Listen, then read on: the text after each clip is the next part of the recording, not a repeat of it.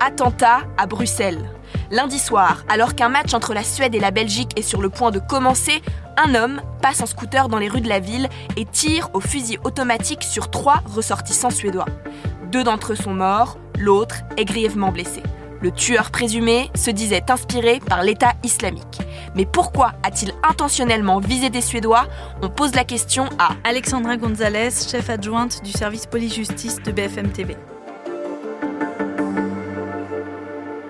L'assaillant visait spécifiquement des Suédois d'après les premières informations puisqu'il les a repérés notamment à leurs vêtements. Il portait euh, des maillots de foot de supporters de, l'équipe suédoise qui jouait hier soir euh, à Bruxelles.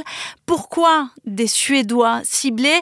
Euh, On peut s'interroger sur le lien avec l'appel d'Al-Qaïda en péninsule arabique le 15 septembre dernier dans une publication diffusée sur différents réseaux sociaux comme Telegram notamment. La branche média de cette organisation organisation terroriste avait appelé à frapper et la France et la Suède. La Suède parce que dans ce pays s'est tenu plusieurs rassemblements ces derniers mois à l'appel de l'extrême droite, des rassemblements lors desquels euh, des livres du Coran ont été brûlés par ces militants d'extrême droite. Euh, ça n'avait pas été interdit à l'époque par les autorités parce qu'il y a une liberté d'expression dans ce pays qui est encore plus importante que dans le nôtre, mais ça avait provoqué une série euh, de menaces par la suite et notamment cette menace dont je vous parlais du 15 septembre dernier, quand même très identifié, visant à frapper spécifiquement la France et la Suède. Et que sait-on de l'assaillant présumé? Le terroriste est un Tunisien de 46 ans, euh, sans papier, qui était en situation irrégulière euh, sur le territoire belge.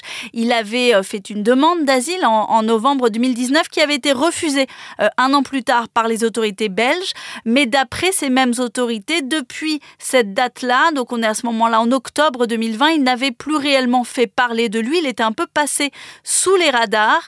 On sait qu'il avait un casier judiciaire lourd condamné notamment pour des délits de droit commun, mais à notre connaissance, jamais connu pour des faits de terrorisme. Il a été abattu ce mardi matin par les forces belges après plusieurs heures de traque. Cet assaillant a revendiqué son attaque. Il a posté deux vidéos, une avant et une après. Dans la première, il apparaît le visage masqué et il prête allégeance à l'organisation terroriste de l'État islamique. Il déclare également euh, que le livre d'Allah, je cite, est une ligne rouge pour laquelle il se sacrifie et donc cela rejoint l'idée qu'il aurait visé des Suédois en raison des autodafés qui ont eu lieu euh, dans ce pays. Dans la deuxième vidéo, il revendique avoir tué trois Suédois. Le bilan à ce stade fait état de deux morts et d'un blessé grave. Et est-ce que cette attaque a eu un impact jusqu'en France? Dès l'instant où l'attaque s'est produite sur le sol bruxellois et que le caractère terroriste n'a plus fait de doute, le ministre de l'Intérieur en France a renforcé les frontières avec la Belgique. À ce moment-là, l'homme était en fuite et il y avait un risque qu'il passe la frontière. Il y a donc eu euh, des effectifs euh, mobilisés supplémentaires pour sécuriser les frontières et un renforcement des contrôles. D'autant que ce mardi soir, il y a un match prévu à Lille, un match entre la France et l'Écosse, un match de football qui va euh, rassembler près de 50 000 spectateurs. Là aussi, le périmètre de sécurité va être d'autant plus important. Merci d'avoir écouté la question info. Tous les jours, une nouvelle question et de nouvelles réponses. Vous pouvez retrouver ce podcast sur bfmtv.com et sur toutes les plateformes d'écoute. À bientôt!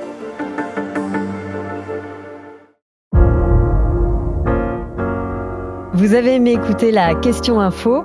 Alors découvrez le titre à la une, le nouveau podcast quotidien de BFM TV. Les grands récits de l'actualité, des témoignages intimes, c'est tous les soirs sur vos plateformes préférées. À bientôt